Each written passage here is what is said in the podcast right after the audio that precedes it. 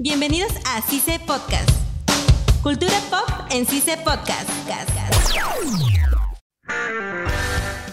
Sean todos bienvenidos a CICE Podcast. Estamos en un nuevo episodio, esta vez de Cultura Pop. Yo soy Diego Zumalavia y me encuentro junto a Carlos Campos, Gustavo Romero y Melissa Medina. El día de hoy nos encontramos para hablar de Dark en Cultura Pop. Esta, a mi gusto, es una de las series que más dolor de cabeza me ha sacado por tratar de entenderla. Y quisiera saber sus puntos de vista sobre esta serie, ya que se le puede sacar muchísimo, ya que son tres tiempos distintos. Sí, y es un dolor de cabeza intentar entenderla toda. Bueno, en mi caso, lo que puedo entender de la serie, todo transcurre en la ciudad de Winder. El joven Jonas que es el personaje principal, se levanta de su cama perturbado porque hace algunos meses su padre se suicidó. Entonces él se encuentra en terapia, dejó algunos meses la escuela y bueno, ya pasó algunos meses, regresa, se entera que su exnovia Marta está con su mejor amigo, lo cual fue muy chocante para él. Y ese mismo día, Bartos les propone a Jonas, a Marta y a sus dos hermanos de Marta, Magnus y Mikkel, ir a la cueva, a la cueva de Winden, en donde, según Bartos, un joven que había desaparecido también que estudiaba en la escuela, escondía sustancias ilegales dentro de esa cueva. Entonces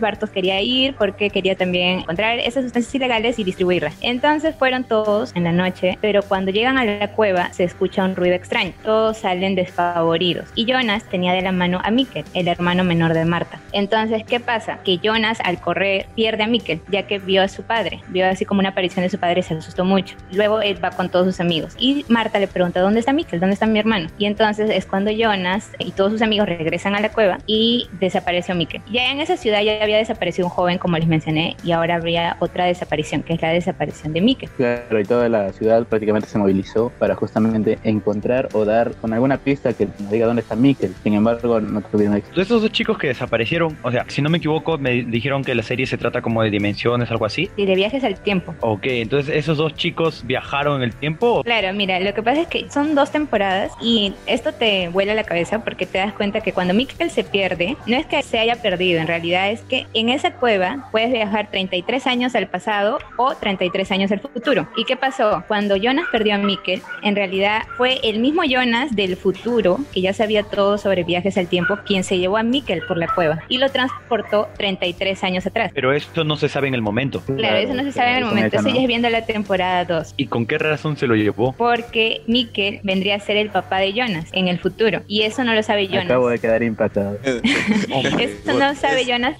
porque juegan un poco con los nombres. O sea, Mikkel los lleva al pasado. Entonces el rumbo de la historia era que Mikkel iba a ser de hecho el papá de Jonas. Sí, y se encuentra con una enfermera que lo va a adoptar como su hijo, ya que Mikkel está perdido, porque, o sea, imagínense perderse desde el 2019 a 33 años atrás. O sea, te das cuenta que es otro mundo. Entonces Mikkel está súper asustado. Bueno, lo adopta una enfermera y le cambia de nombre de Mikkel a Michael. Y Michael vendría a ser el papá de John. Pero Mikkel no sabe cuándo era, no ves que se pierde niño y regresa al pasado. Él sabe que Jonas, o sea, sigue teniendo los recuerdos de cuando era niño, sabe que es el papá de Jonas. Eso también lo pasa un poco en la serie. Él tiene muchos recuerdos y otra cosa también es que su papá, que se llama Ulrich, lo va a buscar porque Ulrich es policía y entonces lo va a buscar en la cueva y viaja incluso también 33 años atrás. Ah, no, pero en este caso Ulrich viaja 66 años atrás, que es mucho, que es peor todavía. Pero como se queda en esa época, ya un poco así de viejito, como estaba un poco loco, ya que él hablaba mucho del futuro y que había perdido a su hijo, se encuentra así como un internado y se encuentra con Mikkel de niño, o sea, Ulrich ya viejito, se encuentra con su hijo. Eh, Mikkel lo reconoce, pero su mamá, que es la enfermera, le da unas pastillas, siempre, todos los días les da una pastilla para que él olvide todo su pasado, o sea, como que no quiere que recuerde que él viene del futuro. Entonces al final la enfermera se da cuenta que Ulrich está con Mikkel y llama a la policía para que lo separe. Y Ulrich de nuevo regresa al psiquiátrico. Y la trama de todo sería de que prácticamente se pierden y se están buscando, algo así. Sí, mira, la trama de todo transcurre en tres mundos. Eso ya lo puedes entender cuando ves la última temporada. Hay tres mundos. El mundo de Adán, que vendría a ser Jonas, pero del futuro, que no sé si se dieron cuenta de un viejito con la cara un poco quemada, con el Sí, rostro sí. un poco quemado. Ya, él es Jonas, solamente que es el Jonas que ha viajado un montón de veces queriendo solucionar. eh, de tantos viajes el tiempo, su rostro se quedó así desfigurado. Y también está el mundo de Marta, que vendría a ser la novia de Jonas. Ella también crea su propio mundo y es el mismo mundo que hizo Adán. O sea, también hay una viajera en el tiempo que en este caso es Marta. Y vendría a ser como una dimensión dimensión paralela, Paralela. a la vida de Jonas. Ajá. Y hay un tercer mundo, que este tercer mundo sí es el mundo real, que es del científico, que no sé si han visto el científico que incluso escribió un libro dentro de la serie, un relojero. Ah, el No relojero, sí, sí. el Ajá, relojero, sí. exacto, ya. Él en el presente construyó una máquina del tiempo para poder salvar a su hijo, ya que se había accidentado. No tenía muy buena relación con su hijo y se pelearon una noche y se le dijo que ya nunca más iba a volver a la casa de su padre, ya que su padre se dedicaba mucho a la ciencia y no le hacía caso prácticamente en nada a él. Y entonces se fue junto con su esposo y su hijo, se fueron y tuvieron un accidente en el auto. Entonces este relojero construyó una máquina en el tiempo para recuperar a su hijo, pero no se dio cuenta que al construir esta máquina abrió dos dimensiones. Abrió la dimensión de Adán y la dimensión Marta. de Eva,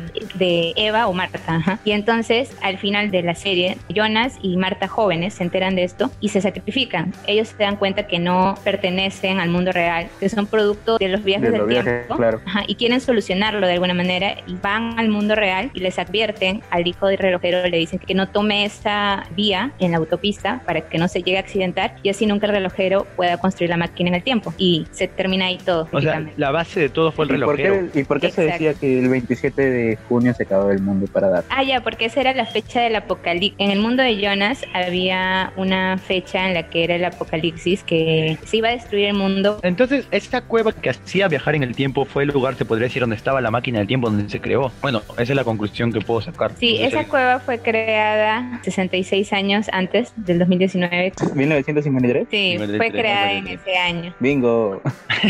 Y fue creada, adivinen por quiénes, por Barto, eh, Adán, el líder, Francisca, que todos ellos son de la generación del 2019, solamente que ellos viajaron al Viajaron. tiempo también. Y se Exacto. quedaron. Sí, y se quedaron junto con Jonas, que se convierte en Adán y Adán prácticamente es el líder, ¿no? Y les dice que tiene que construir esta máquina en el tiempo dentro de esta cueva, porque al final de cuentas Adán quería que todo sucediese como tenía que suceder para que él terminase así, ¿entienden? Esta serie nos saca mucho porque Entonces, trata más de los viajes en el tiempo y como que si no tienes una buena separación de estos temas, comprensión, claro, si no entonces tienes tu papelito te, y te tu, pierdes, y te tu pierdes, lapicero claro, ahí, tu- te pierdes. tus apuntes, tu calculadora, tu calculadora. Sí, Es para sea, verla tres veces y recién entenderla. Correcto, Esta- sí. Si no me equivoco, Melissa, eh, llega un momento en que es un bucle, ¿no? Cada 33 años sucede lo mismo. Sí, como te digo, Adán y Eva querían que pase lo mismo, porque ellos no querían dejar de existir. Entonces, por eso mandaban a viajeros del tiempo, que son los personajes dentro. O sea, Y por eso raptaron al hermanito, que viene a ser el papá. claro, porque sin Mikkel no existiría Jonas. Ah, o sea, podría decir que se vendrían a ser los malos, entre comillas. Claro, vendrían a ser los antagonistas. Porque están buscando su beneficio propio, ¿no? de ese rasgo en el tiempo. Pero hay un personaje que es ahí la que hace la diferencia. Su nombre es Claudia. No sé si recuerdas un poco, Diego, de Claudia. Ella era como que la que se quedó líder de una fábrica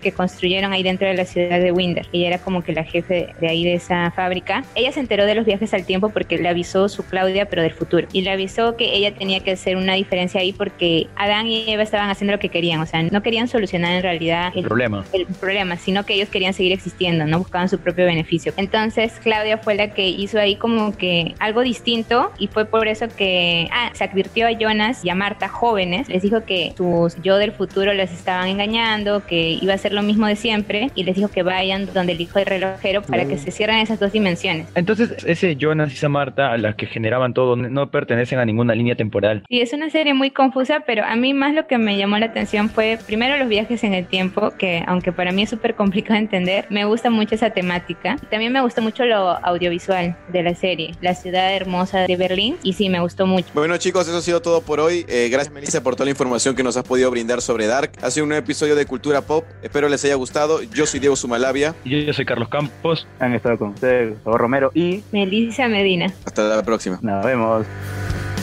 Esto fue CICE Podcast. Hasta la próxima. Cultura pop en CICE Podcast. CICE no se hace responsable por las opiniones vertidas en este espacio.